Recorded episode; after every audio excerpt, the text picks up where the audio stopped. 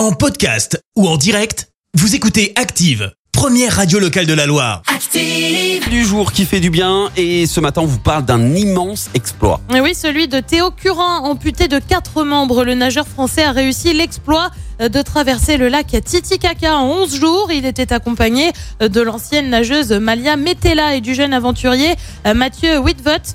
Parti de Bolivie, le trio a terminé son périple de 122 km dimanche dernier au Pérou.